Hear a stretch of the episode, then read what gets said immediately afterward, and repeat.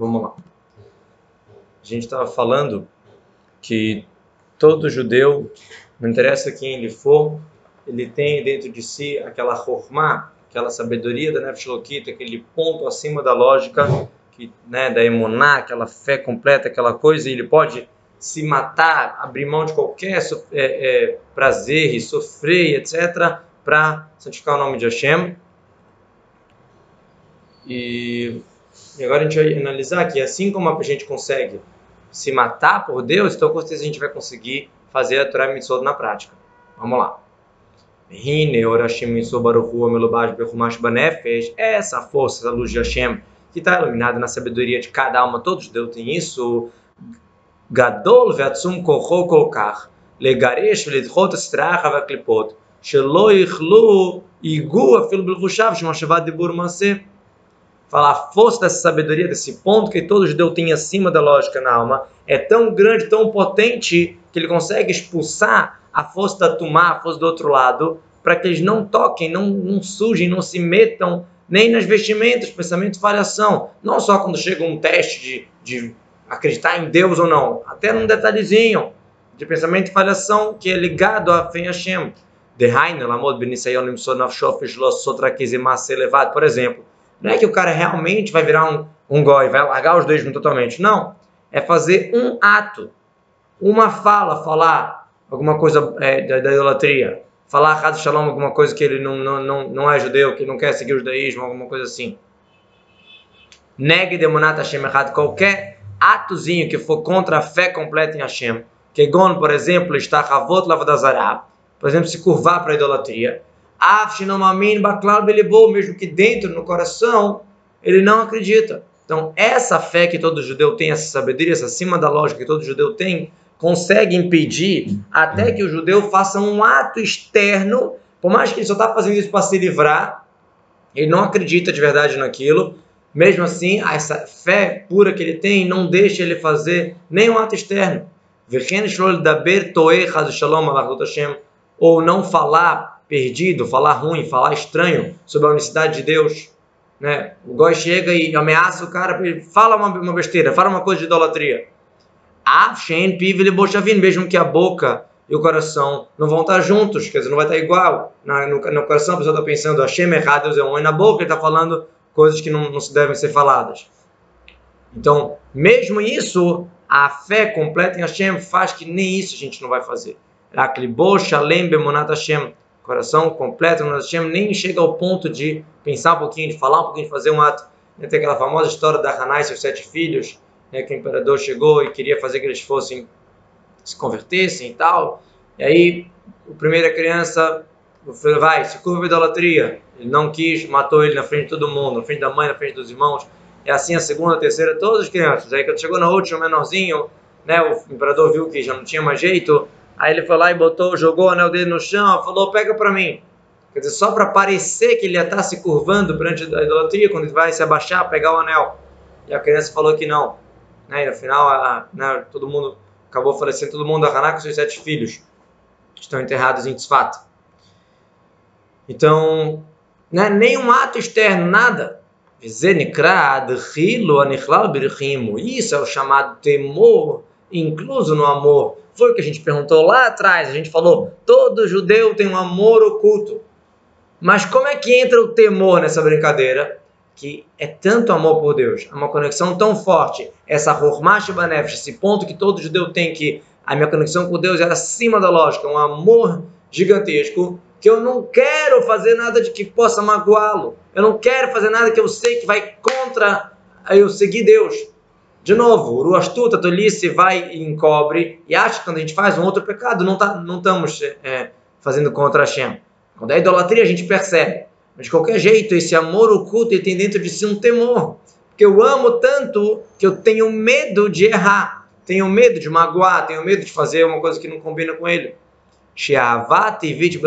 Como a gente falou que esse amor natural que todo judeu tem, lá no íntimo, a pergunta é quanto a gente revela, mas todo mundo tem. Que é a natureza que a, o povo de Israel tem, que nem um fogo, que ele quer subir, ele quer se conectar à sua fonte. O desejo natural de toda a alma judia é se conectar com Deus. E por causa desse amor, ele tem um medo, um temor de fazer uma coisa errada, de fazer uma coisa que seja contra Deus. O único ponto é que vem o Tzarará, vem o rosto da tolice, a bobagem e diz outro pecado qualquer não é contra Deus, idolatria é contra Deus. O resto é um detalhezinho, Deus olha isso, ah, vamos lá, não é, tão, não é bem assim. Tzarará fala um monte de tolice, um monte de coisa. Mas daqui, daqui que a gente tem que ver que assim como em relação à idolatria, todo mundo entende que isso aqui está errado. E essa imuná completa em Deus faz a pessoa nem fazer um ato estranho, nem falar uma frase estranha. Mesma coisa em relação a todos os outros mitos mitzvot. A gente tira à tona esse amor oculto, esse amor que a gente tem por Deus. Então eu não quero fazer nada que vai me separar dele. Como a gente leu no Tânia, alguns capítulos atrás, né? Que eu não quero me separar de Deus de nenhum modo, nenhum momento. Shimpnei, Havazu, Veratson Z, Hiereal, Mefached, Betivá, Mingobi, Tsetumat, Avdazarach, Shalom. Desse amor, dessa vontade natural que todo judeu tem, por isso que naturalmente a alma está com medo, está com um receio de tocar em qualquer coisa, de tomar, de, de, de tomar de Avdazará, num, num cantinho de idolatria. Opa, falou em idolatria, mexeu com a pessoa. Caso Shalom. Shineg Demonat Hashem Echad, que é algo que for contra falar que Deus é um. Afilo Bilvushir, Hitzonim, Shem Dibur, Masei, Blemoná, Blev, mesmo que é só as vestimentas externas da alma, pensamento ou fala, sem emunar, sem, sem acreditar no que está falando. Não, nem isso não consegue, porque de tanto, de tanto amor oculto que a gente tem para Hashem, a gente está com medo de fazer algo errado, de, por isso que quando fala de Avodazara, opa, na hora a gente acorda. É por isso que a Guimarães às vezes usa frases. A Guimarães fala para a gente assim: ah, tal pecado é que nem a Vodazará. É a pessoa que fica irritada que nem a Vodazará. Por que, que a Guimarães fala isso? Porque a, gente, a Vodazará é uma coisa que a gente entende que é realmente é, é, errado. Então, olha, ficar irritado, que é uma coisa que aparentemente não, você não, não, não vê o que tem de errado nisso. Ah, o cara fez uma coisa errada comigo, o cara fez isso, fez aquilo, eu estou irritado. Né? Então, mas aqui nem a Vodazará, óbvio que não é que nem mesmo, né? mas tipo, tem alguma ideia parecida. Não é o ponto agora de explicar porquê mas só por isso que os sábios usam esse tipo de, de frase. Então agora a gente vai chegar no capítulo 20 e vai falar que a mitzvah, que eu sou o teu Deus que tirou do Egito, e a mitzvah não tem outros deuses, na verdade é a Torá inteira. Então se eu quero respeitar essa mitzvah de ter Hashem como Deus e não ter idolatria, na verdade isso inclui a Torá inteira. Né? O estudo, a tolice, fala que não, que é só isso aqui e não, e não os outros mitzvot é detalhe. É verdade que não, tudo isso faz parte. Vamos ver. Pereka havine mudados lakol ki mitzvat avdazarashim shindibot reshunim anochi velechahim kalut kolatorakolá. É sabido para todos, ele diz, que a, gente, que a mitzvot e a, e a advertência da idolatria, que são as primeiras duas frases dos Dez Mandamentos, eu sou Hashem, teu Deus, do Egito, e não tem outros deuses perante mim, isso é o geral da Torá, colatoracolá, toda a Torá. Por quê? Né? A gente sabe que a Torá existe claro prato, existe detalhe existe geral. Na verdade, na palavra anohi, primeira palavra dos Dez Mandamentos, eu sou teu Deus, já inclui tudo. Anohi, eu. Na verdade, no Aleph de Anohi já inclui tudo também, porque o Aleph de Anohi é o Echad, Hashem Echad. Mas, de modo geral, a gente fala que os dois primeiros mandamentos incluem a Torá inteira. Por quê? Que Dibur, Anohi, Koremah, a frase que fala, eu sou o teu Deus, ou seja, você tem que cumprir tudo que eu estou mandando, isso inclui todas as 248 mitzvotativas, eu sou o teu Deus. Faça isso. Eu sou o teu Deus, nativa. A mesma coisa. Faça as mitzvot. E o yelecha kolel kol shasam mitzvot e a mitzvah lotase passiva de não ter outros deuses, não fazer idolatria, isso inclui todos os 365 mitzvot lotase. Por quê? Não tem outros deuses, não faça outra coisa, não faça uma coisa que eu não deixo. Então isso inclui todos os outros proibições da Torá. Velachem shamano no ribilo lecha levad por isso que essas duas primeiras é, frases dos Dez Mandamentos, eu sou teu Deus, não tem outros deuses, a gente escutou de Hashem, porque essas duas englobam realmente a Torá inteira. Que uma marazá, Peshim, que a luta Torá como a frase da Gemara, porque realmente são o geral da Torá, né? O, que vai me levar a fazer todas as mitzvot é que Hashem é meu Deus. E que porque eu não posso fazer nada de errado, não tem idolatria, não tem nada de errado. Então vamos explicar um pouquinho isso. Para poder explicar isso bem, por que, que realmente eu sou o teu Deus quer dizer que eu tenho que fazer todos os mitzvot. Vamos trazer aqui resumidamente a ideia da unicidade de Hashem. Existe uma parte do Tânia chamada Shar Ayuchud Vemunah, o portal da unicidade da fé. Esse portal vai falar tudo sobre como que o mundo foi criado, como é que Deus e o mundo é uma coisa só, na verdade Deus é acima disso tudo, e como que é o olhar do mundo, olhando de baixo para cima, de cima para baixo, toda uma questão que é analisada em 12 capítulos, um outro portal do Tânia. Aqui ele vai, vai explicar, resumindo esse ponto, não, é, não vai falar todos os pontos que falam no Shara Muná, ele vai resumir e falar agora nos próximos, nesse próximo capítulo, acho que no próximo também, se não me engano, a ideia da unicidade de Hashem, como Hashem é um, mesmo com o mundo, mesmo com tudo. Shenikra, Yahid, o meio Had, ele é chamado de único, especial. Todo mundo acredita que ele é só, não tem algo a mais. Igual a antes de criar o mundo. Ah, tem ele tem o mundo. É igualzinho antes de ter criado o mundo. o levador, que é realmente ele sozinho. A gente fala isso todo dia na reza. Com Shkatu, Vatal, Ashlonivra, Olam. Isso é um passo que a gente fala na reza dos Kobanot. Você é antes de criar o mundo. Atal Mishin Valon, você é antes de, depois de criar o mundo. O que quer dizer? Literalmente, você podia entender assim, que Deus, ele é eterno. Deus estava antes de criar o mundo. Atahu Atlon Evraolam. Atahu Mishin Evraolam. Você está depois que criou o mundo. Você é eterno. Você sempre existiu. O mundo começou em algum momento. Hashem sempre existiu, sempre vai existir. Você podia explicar assim. Por isso vem o Tani fala Peirus, explicação. Não é só isso. Não é só que Hashem sempre existiu é igual. Não só que Hashem estava antes do mundo. Não mudou nada depois que o mundo veio. Não é só que ele existia. Questão de tempo, questão de qualidade. É o mesmo Hashem. Hu mamash. Por isso que fala atahu. Não fala atahayá. Você estava, você existia antes que era o mundo, você existe depois que era o mundo. Não, atahu. Você é você mesmo. Hu mamash. Bli shum shinui, sem nenhuma mudança. O mesmo Hu o mesmo Hashem antes de criar o mundo, é o mesmo Hashem depois de criar o mundo. Para a gente faz diferença, a gente vê o mundo, a gente vê um monte de coisa. Para a gente faz diferença ontem, depois, amanhã, hoje, amanhã. Para Hashem não tem nenhuma diferença. Loshiniti, como Hashem falou, eu não mudei. Eu não mudei, não mudou nada antes ou depois. Que olá, mas esse mundo todo, Vehen Kolamot, ele todos os mundos também, Etzilu, todos os mundos de anjos, tudo isso. Einam Poalim Shum Shinui Isso não, não efetuam nenhuma mudança na unicidade de Hashem. O Hashem é errado, Deus é um. Com 10 mil mundos, com um mundo, com nenhum mundo, é a mesma coisa. Beibaram Eles, que eles foram criados do nada, do zero, viraram existente, isso não muda na unicidade de Hashem. Shekmoshe, é, primeiro ele está falando, depois vai explicar por quê, como. Primeiro ele está jogando a bomba, depois ele vai explicar como. Shekmoshe, o levador Yahid Milchad quando Ribaram, que no levador Yahid Milchad Hashibram. Assim como Deus ele era único, único quer dizer que não tem outra coisa, Meio Milchad especial, que não tem nada igual. Entende? quer dizer, em quantidade e em qualidade. Yahid, que não tem outro, e meio had, de especial em qualidade. Antes de criar o mundo, assim ele está sozinho, único, especial, depois que criou o mundo. Shundekula Kamei Kelovashi. Por quê? Ah, mas agora o mundo foi criado, agora existe Deus e o mundo. Mudou? Como assim não mudou nada? Porque todo perante ele, Kelovashi, como não existisse que para a gente parece que existe, parece que é, parece isso, isso, para ele é igual a zero, nada. O que Ain vai é mais, como, como não existe, como zero mesmo.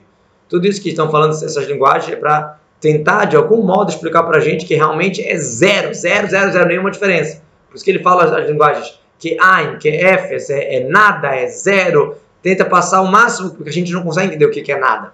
A gente não consegue entender como esse mundo aqui é gigantesco e eu e, e meu, meu grande orgulho não muda nada? Como assim? A gente não consegue entender isso. A gente só consegue entender de Yesh, de existência. A gente não entende de Ain, de nada, de zero, de inexistência. A gente não sabe o que é isso. A gente fala essas palavras, mas a gente não sabe o que é. Então, por isso que ele tenta aqui botar todas as expressões necessárias para a gente entender que é realmente, não é como, é mais ou menos, sabe? Tem uma pessoa é, me irritando, falando alguma coisa. Então eu vou fingir que eu não estou ouvindo e vou continuar minha vida. É, você fica fingindo, mas você ainda fica ainda com aquele, com aquele beliscãozinho do que, que, ela, que ela fez para você. É, ainda te dói, você, você finge que ela não existe, mas ela continua existindo para você e, e, e, te toca muito. Então, não é zero mamash. Agora, aqui a gente está falando que o mundo todo existir ou não existir é zero. Ain uma mamash. É igual a chama antes e depois. Só muda para gente. Que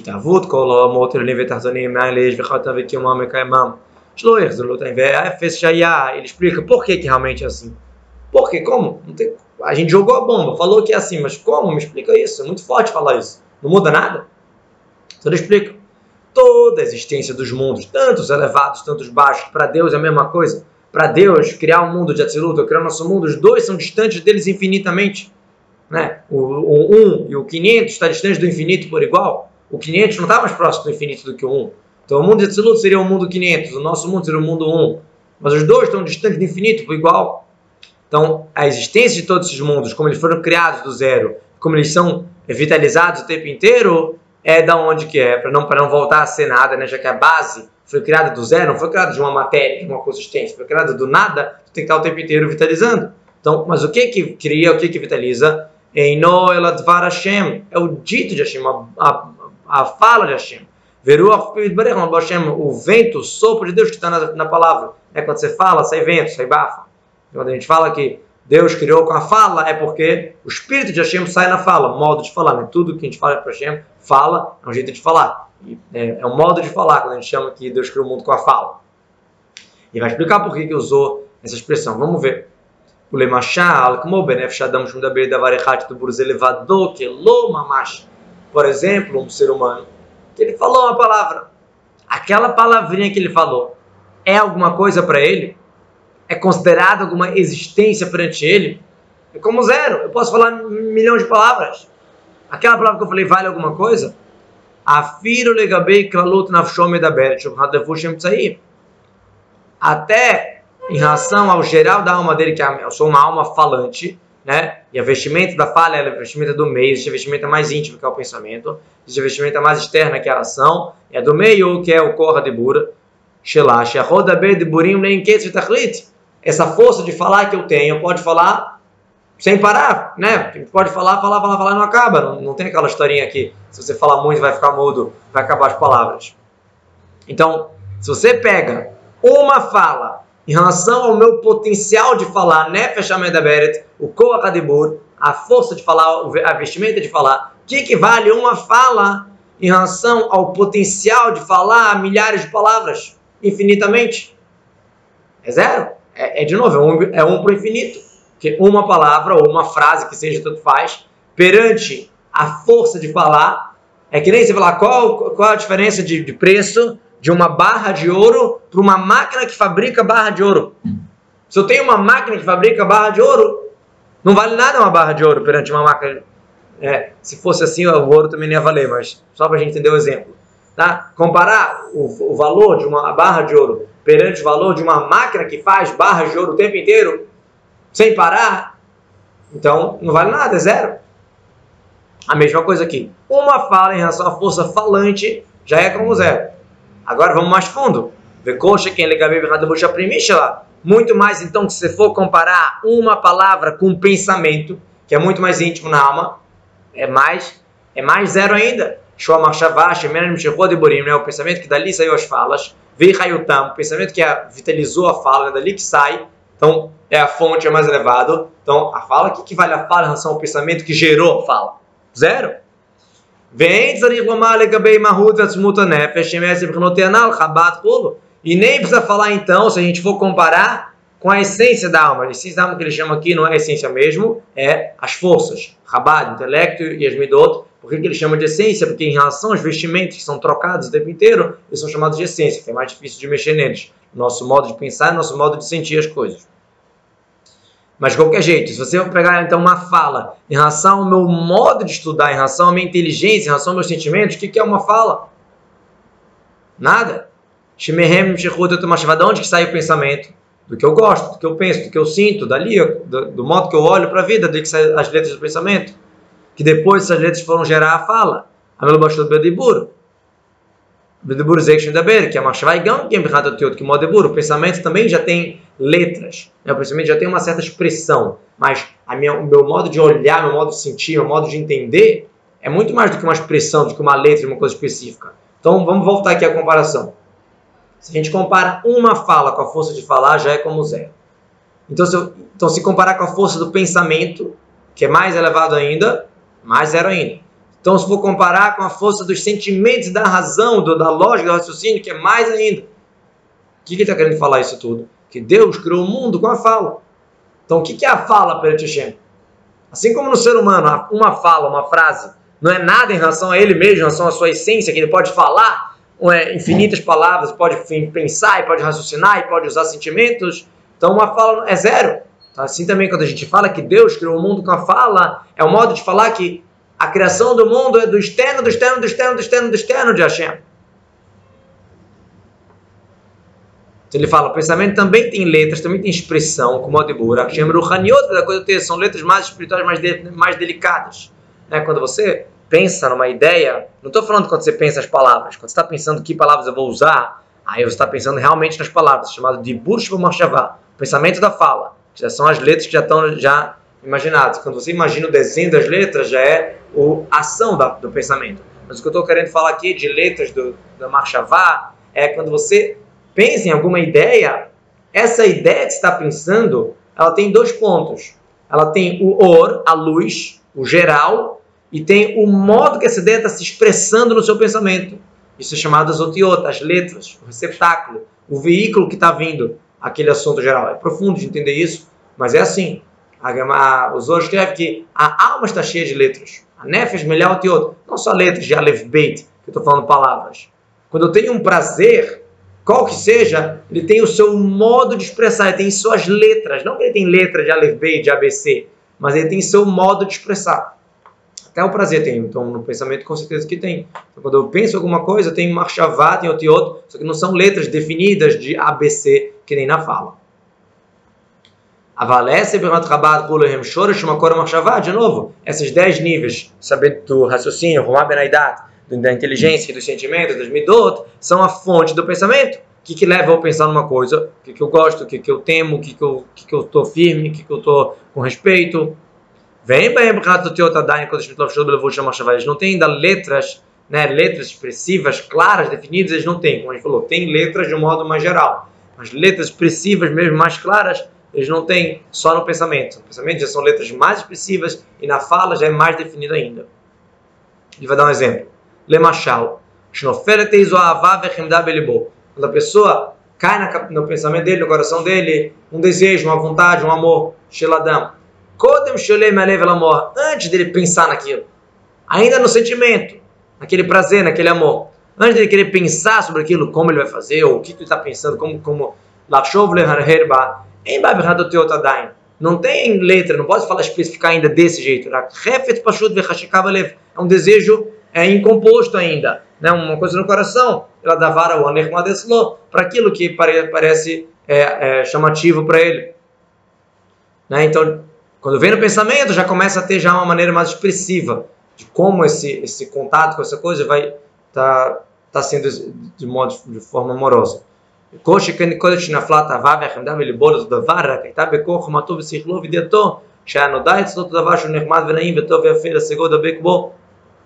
muito mais antes que caiu na cabeça dele. Ele só soube, quando estava indo no intelecto, na Rokhmah, que ele soube que existiu aquilo, que é interessante, Nirmad, Vinaim, Vetov, Fê, aquela coisa, ah, que legal, muito bacana. Ainda não está no prazer do coração, está na cabeça. A cabeça diz, tipo, valeria a pena fazer tal negócio, ou estudar é isso, ou comer aquilo. Ele vai dar um exemplo aqui, Kegon, lilmod esse chokhmah, ou lechol esse macharev, estudar alguma sabedoria, ou comer uma comida gostosa. Quer dizer, se eu nem sabia que existia o sushi ainda, tá? Aí eu soube que existe sushi, pô, parece maneiro. Aquele frito, tal, formato bacana, os palitinhos, sei lá o que, molho doce, molho salgado. Aí eu, eu tô ainda no século, eu tô ainda no raciocínio que ainda não tem letras específicas, só eu olho para aquilo, parece bacana. Quando já está no pensamento, já define um pouquinho mais, desculpa, no, no, sentimento, no coração, no desejo, define um pouquinho mais. Mas quando a pessoa pensa sobre o sushi, aí realmente já tem mais coisa mais expressiva. E quando ela já bota na prática, obviamente que já é mais, mais expressiva ainda. Uma vez eu vi uma explicação sobre essa parte aqui, que ele dá, quando ele vai dar o um exemplo de um prazer que a pessoa tem, ele fala estudar alguma sabedoria ou comer uma comida gostosa. Os rabinos explicaram que realmente é o ou ou, é o esse ou esse. É difícil achar uma pessoa que ela é dedicada para sabedoria, ela vai virar um, um, um, gênio, sei lá o quê, e ela está focada em prazeres. É difícil isso. É ou o prazer de estudar alguma sabedoria, ou o prazer de comer uma comida gostosa. Ah, então não, não temos solução, então, nós, humanos é, mortais, que temos prazeres por comida. Não é isso. É o foco da pessoa. Se o foco dela é Lemodes Rohma, então não, o foco dela não vai ser comer uma comida gostosa. Pode até comer, pode até gostar e vai ser legal, mas ele não vai ser o foco dela. Isso é uma coisa muito importante. E se o foco dela for a comida, dificilmente a sabedoria vai ser o foco dela. Ele pode até estudar, ele pode até aprender e tal, mas ele não vai se dedicar para aquilo, não vai ser o foco dele. A pessoa tem que escolher um foco, tem que escolher um lado, não dá para dançar nos dois casamentos, vamos falar assim.